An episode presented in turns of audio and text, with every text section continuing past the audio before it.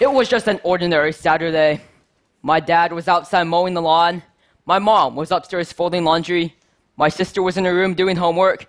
And I was in the basement playing video games. And as I came upstairs to get something to drink, I looked out the window and realized that there was something that I was supposed to be doing. And this is what I saw. No, this wasn't my family's dinner on fire. This was my science project. Flames were pouring out, smoke was in the air, and it looked like our wooden deck was about to catch fire. I immediately started yelling. My mom was freaking out. My dad ran around to put out the fire. And of course, my sister started recording a Snapchat video. this was just the beginning of my team's science project. My team is composed of me and three other students who are here in the audience today. We competed in First LEGO League, which is an international LEGO robotics competition for kids. And in addition to a robotics game, we also worked on a separate science project. And this was the project that we were working on. So the idea for this project all started when a few months earlier, a couple of my teammates took a trip to Central America and saw beaches littered with styrofoam or expanded polystyrene foam. And when they came back and told us about it, we really started thinking about the ways in which we see styrofoam every day. Get a new flat screen TV, you end up with a block of styrofoam bigger than the TV itself. Drink a cup of coffee, well, those styrofoam coffee cups are sure going to add up.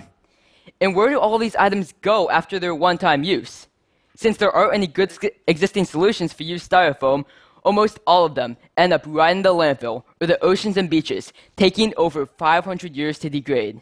And in fact, every year, the US alone produces over 2 billion pounds of styrofoam, filling up a staggering 25% of landfills. So, why do we have these ghost accumulations of styrofoam waste? Why can't we just recycle them like many plastics? Well, simply put, recycled polystyrene is too expensive and potentially contaminated, so there is very little market demand for styrofoam that has to be recycled. And as a result, styrofoam is considered a non renewable material because it is neither feasible nor viable to recycle polystyrene. And in fact, many cities across the US have even passed ordinances that simply ban the production of many products containing polystyrene, which includes disposable utensils, packing peanuts, takeout containers, and even plastic beach toys. All products that are very useful in today's society. And now France has become the first country to completely ban all plastic utensils, cups, and plates.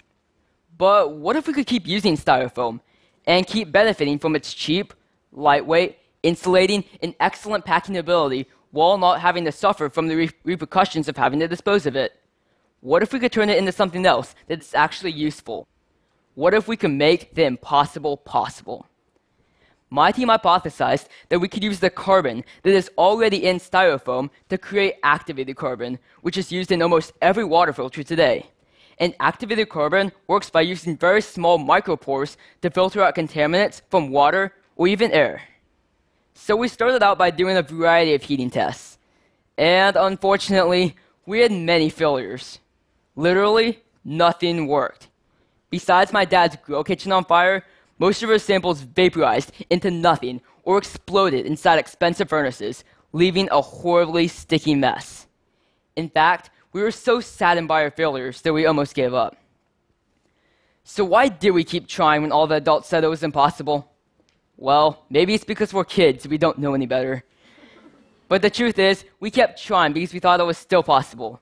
We knew that if we were successful, we would be helping the environment and making the world a better place. So we kept trying and failing and trying and failing. We were so ready to give up. But then it happened. With the right temperatures, times, and chemicals, we finally got that successful test result showing us that we had created activated carbon from styrofoam waste. And at that moment, the thing that had been impossible all of a sudden wasn't. It showed us that although we had many failures at the beginning, we were able to persevere through them to get the test results that we wanted. And moreover, not only were we able to create activated carbon for purifying water, but we were also able to reduce styrofoam waste, solving two global problems with just one solution.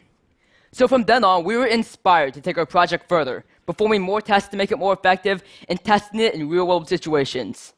We then proceeded to receive funding from the NSTA's eCYBERMISSION STEM in Action program, sponsored by the US Army, as well as FIRST, Global Innovation Awards, sponsored by X Prize.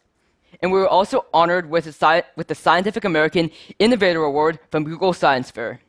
And using these funds, we plan to file a full patent on our process and to continue to work on our project.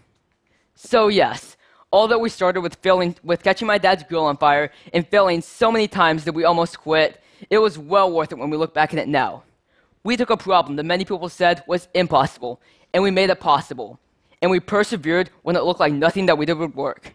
We learned that you can't have success without a little or a lot of failure. So, in the future, don't be afraid if your grill goes up in flames, because you never know when your idea might just catch fire. Thank you.